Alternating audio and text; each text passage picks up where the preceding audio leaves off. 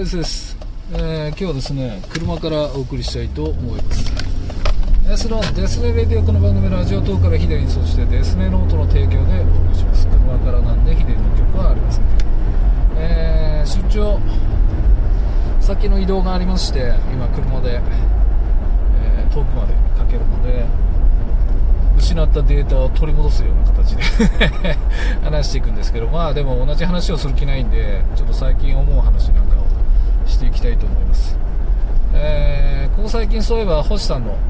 えーブログの記事で、えーまあ、ブックマークコメントした時に思い出したんですけど、あの精神年齢、ね、よく言われてます。低い、ね、高い、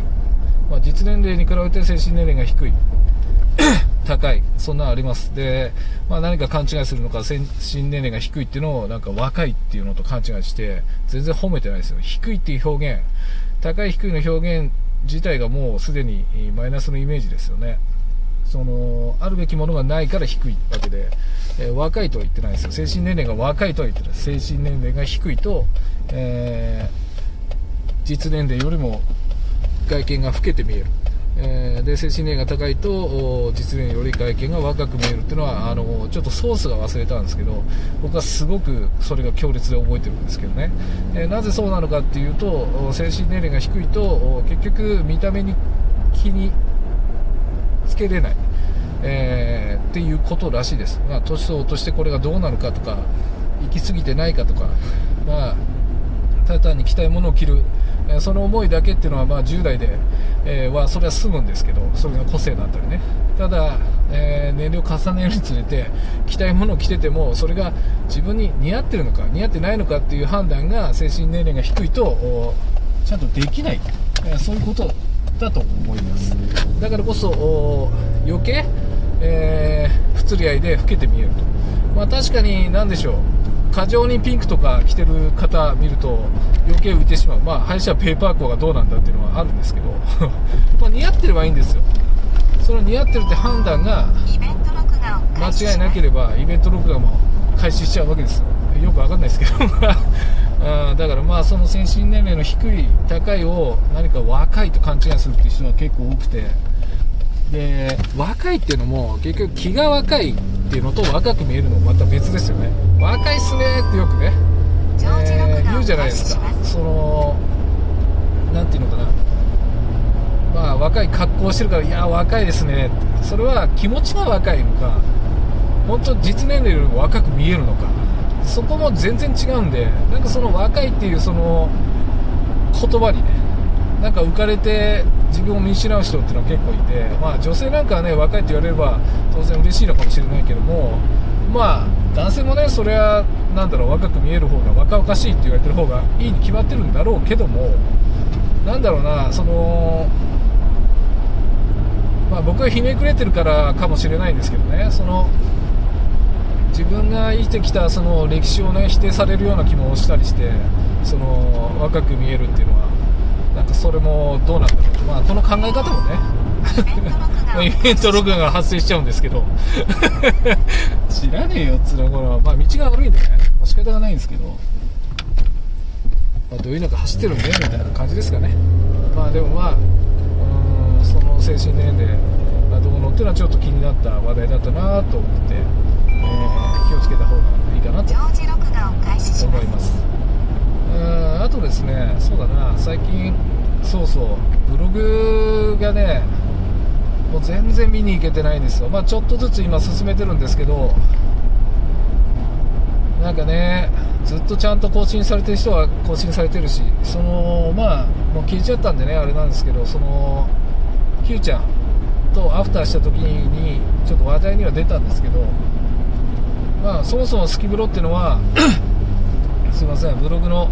延命処置じゃないけどもやめる人も多いし、えーそれをね、えー更新の糧にしてほしいというかあとブログってこんな楽しい人が書いてるんだみたいに、ね、なればいいななんていう思いがゼロじゃないからそういう意味なんですなんて言って、えーそしたらハテナブログ今だんだん人がいなくなってきたねなんていう話をしてて、で言うてもノートも今だんだん人口が減ってるような気がするとみんなどこ行ったんだなんて話をしててでまあ全部動画じゃないですか。って、まあ、それは TikTok だったり YouTube だったり、えー動画じゃないですかなんていう話をしてて。まあそのね、えーブログ文化っていうのかな。そのまあ書き言葉っていうね、まあ、あよちゃんの言葉からずっとそれは使ってるけど書く言葉の文化っていうのかな。その文字にして表現する。そういうことがイベント録画には関係ないんですけども。ういかんせや道悪けどね、えーなんかそのそれってすごく時間がかかることだけど面白いと思うんだよななんてね話してたんですアフターで。だからまあそれが消えちゃったのは僕はね悲しいなと思うんですけど。まあ消したの僕なんであれなんですけど。常時録画を開始します。まあなんていうかねそういう今後ねやっていくにしてもなんだかなと思ったりはしますそんなとこかな。まあちょっとね急に撮れたんで撮ったみたいな感じなんで今全然思いつかないんですけど喉も枯れちゃってるし。でもまあそのブログその見れてない中でねなんかその思うのはそうだ思い出した。スター。ハテナブログのその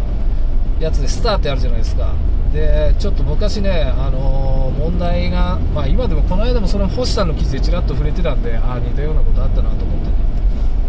あのそのスターっていうのは、まあ、来ましたっていう交流とかいろんな意味があって何個つけるとかも問題になってるんですよ。でまあ僕はなんかこうよくわからないけど3つっていうのを基準にしてやっててもよかったら4つみたいなのは減らすことっていうのは僕のミスがない限りないんですけどもうそういうしてるんですけどね。そのブログに対してのスターをつけるタイミングっていうのもまあその宮子さんも言ってましたけど、まあ、僕も本当そう思うんですけどねもう読もうが読まなくてもつけてくれるだけでも僕はありがたいと。それはそのその労力をね使ってくれたでしょって。読んでないにしても読んだっていう嘘をつくにしてもねその労力を僕のために使ってくれたそのページに訪れてくれたそれでいいじゃない。あ僕はそう思ったんですよ。でそれは嬉しいことなんだっていうことなんですけどまあ誰しもがそうではなくてで前にね結構まあ僕も悪いんですけどある方のブログ更新してすぐ読みに行ったんですよ。なんかすごい面白いこと書く人だなと思ってたんでね、えー見に行ったわけです。でそしたら、えーものすごい長いのその文が。もうびっくりするぐらい長くて。で深夜に読んでたんだけどもう断念したの。あもう眠いと。ダメだダメだ。こんなびっしり書かれてたら読めねえやと思って、えーただまあせっかく来たんだから足跡としてねスターつけて帰ろうと。でまた読みに来ようって本当に思ったんです。これは嘘偽りなくね。でそしたら気に入らなかったんでしょうね。このね間もなくの文をこんな短い時間で、読めるわけがない。って何のためにスターつけてってんだみたいな感じでブチ切れてたわけ、まあ、言ってる意味はわからんではないけどそれはあなたのそのスターの感覚であって足跡でもいいっつってんだから。一回来ましたっていうことでいいだろうって。じゃあ来ましたで1個つけて読みましたで2個つけようかって。2個目つけようかって、えーその方がいいのかってね。あるんだけど、まあ、そういうなんていうのかな。そこブチ切れるんだと思って。でまあそれに賛同する人もいればちょっとどうなんていう人もいたんですけど、まあ、僕としてはもうそいつ面倒くせえからもういいやって思ったんですよね、えーなんかその自分の記事に対してすごくプライドを持ってるとかその、ね、思い入れがあるっていうのは全然わかるしその大事に扱われてないって思ってしまったのであれば僕のその行動っていうのはよろしくないんだけどでも必ずしもそうじゃないしそのシーンが分かる前にねえなんかそんなブチ切れることもないんじゃないかなって思ったりね、まあ、結局その余裕がないんだろうなって思って、えーなんでしょう。面白いこと書いてるしすごくいい感じなんだけどうん、いやなんかその偏屈的な感じでなんかこう人を寄せつけない、えーそれは本人の問題なんでしょうけどね。それでいいならいいんですけど。うーんなんかそのあえてその人に対してそういうことしなくてもいいんじゃないとか思うんですけどね。黙ってればいいんじゃないとか俺は思うんですけど。うん。そんな感じでしたね。まあまあまあそんな思い出があったって感じですかね。い。まあそんなとこでしょうかね、えーこれはちょっとまあお試しで、えー移動中に撮ってみました。また思い出したら撮っていきたいと思います。ではまたお会いできるその日までお会いたいでした。バイバイ。この番組はラジオ等からヒデリンそしてディスネノートの提供でお送りしました。